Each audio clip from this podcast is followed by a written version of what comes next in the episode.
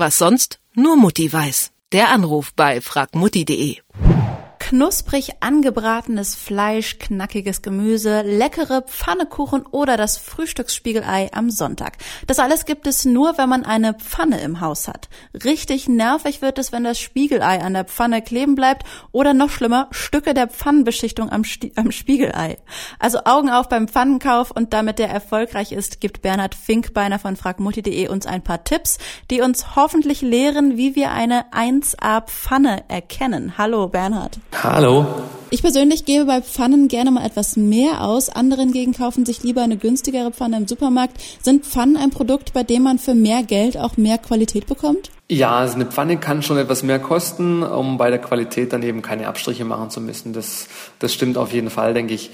Ähm, schließlich verwendet man so eine Pfanne ja im Idealfall auch fast täglich und insbesondere wenn man sich so eine unbeschichtete Pfanne kauft, die sind sehr robust, ähm, die halten viele Jahre. Das heißt, hier kann man ruhig mal ein bisschen in die äh, tiefer in die Tasche greifen, ähm, um da eben auf Qualität setzen zu können. Abgesehen vom Preis, woran erkenne ich jetzt eine gute Pfanne beziehungsweise auch eine schlechte? Also wichtig ist, dass der Griff der Pfanne gut in der Hand liegen sollte. Man muss ja ständig damit hantieren und er sollte sich auch nicht irgendwie ähm, schneller hitzen können, der Griff. Also da muss irgendwie ein bisschen die, die Wärmeleitung unterbrochen sein. Und natürlich, was ganz wichtig ist, ähm, das, eigentlich soll es eine Selbstverständlichkeit sein, aber sollte man vielleicht auch, bei günstigeren Pfannen kontrollieren. Ähm, der Boden sollte unten natürlich möglichst gerade sein, weil, weil irgendwie die Kontaktfläche jetzt auf der, auf der Herdplatte nicht gegeben ist, dann dann geht natürlich auch eine, eine ordentliche Portion Energie und Wärme äh, flöten. Keramik ist ja gerade so der neueste Schrei auf dem Pfannenmarkt, zu Recht oder überbewertet. Was meinst du?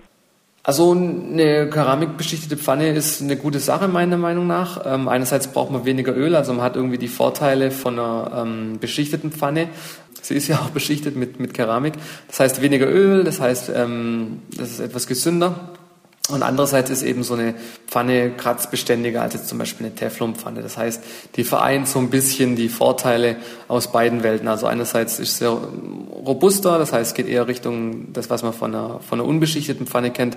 Andererseits hat man eben diese Keramikbeschichtung, sodass eben die, äh, das Bratgut nicht so schnell anbrennt. Äh, Und dann gibt's ja auch noch diese unglaublich schweren Kupfer- oder Eisenpfannen, die ja auch sehr, sehr teuer sind. Was können die denn besonders gut? Warum sind die so äh, beliebt auch bei Profiköchen?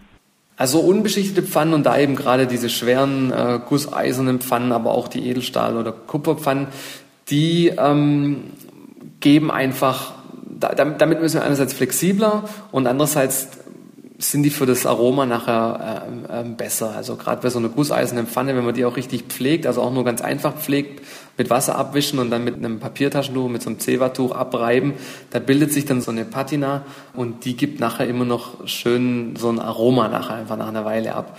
Das heißt, da schmeckt das Essen einfach besser. Natürlich muss man ein bisschen geübter sein, weil da ist natürlich schneller mal was angebrannt, schneller mal was verbrannt. Aber wenn man sich damit äh, ein bisschen beschäftigt, kräftig übt, dann hat man natürlich mit so einer unbeschichteten Gusseisenpfanne natürlich viel Freude. Aber dann brauche ich ja auf jeden Fall eine für die Süßspeisen und eine für die herzhaften Speisen, wenn die so ein bisschen die Aromen speichert. Ähm, ja, das stimmt. Also ich meine, man sollte auch, glaube ich, mehr als eine Pfanne zu Hause haben für die Süßspeisen, also gerade sowas wie Pfannkuchen oder so. Da braucht man jetzt ja auch nicht ähm, so hohe Temperaturen. Das heißt, da tut es auch ohne Probleme eine, eine einfachere ähm, beschichtete Pfanne zum Beispiel. Und dann für die, für die salzigen Sachen, sage ich jetzt mal, die, wo es dann um Fleisch geht und so weiter, da kann man dann schön seine gusseiserne Pfanne auspacken. Und die Zeit des Woks, habe ich das Gefühl, ist so ein bisschen ausgelaufen. Dafür, über den Wok spricht heute keiner mehr.